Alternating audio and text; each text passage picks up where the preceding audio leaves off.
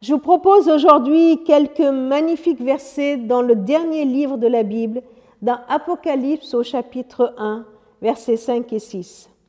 Le Christ nous a aimés, il nous a délivrés de nos péchés en donnant sa vie. Il a fait de nous un royaume de prêtres pour servir Dieu son Père. À lui soit la gloire et la puissance pour toujours. Amen. Ces magnifiques versets qui sont d'abord une déclaration qui conduisent à cette doxologie, à cette hymne pour glorifier Dieu, nous déclarent deux points importants. D'abord, ce que Christ a fait pour chacun de nous, et ensuite ce qu'il a fait de nous. Qu'a-t-il fait pour chacun de nous?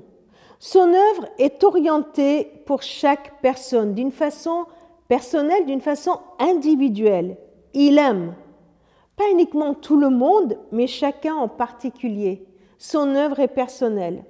Il délivre, il délivre du péché. Son pardon est pour toi, personnellement. À la croix, il n'a pas pris seulement tous nos péchés, mais chacun de tes péchés. Son pardon, il est là pour toi, d'une façon toute personnelle, d'une façon toute précise.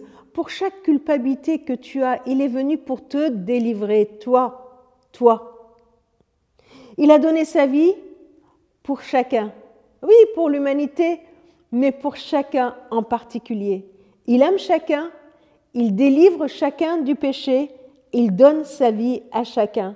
L'œuvre de, Jésus est pour chacun. Pas besoin de, de se confondre ou d'être noyé dans la masse ou perdu dans la foule.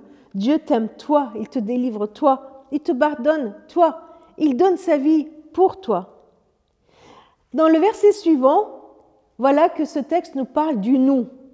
Il a fait de nous. Il a fait de nous, dans l'œuvre de Dieu, il y a un nous qui rassemble. Il fait un un de tous les uns, d'une multitude d'individus, un ensemble, un nous.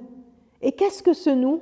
Eh bien là, c'est qualifié d'un royaume de prêtres, de personnes qui servent, qui ont comme mission de glorifier Dieu, de l'adorer, et par leur service, leur adoration, encourager, entraîner toutes les foules à le faire. Dieu crée un nous avec chacun en nous rassemblant. Voilà la mission de l'Église, être un peuple, un royaume qui reconnaît l'ensemble des personnes qui reconnaissent l'autorité du roi des rois, pour être ses adorateurs, ensemble pour lui, ensemble pour l'adorer, ensemble pour annoncer à lui soit la gloire et la puissance pour toujours. Amen.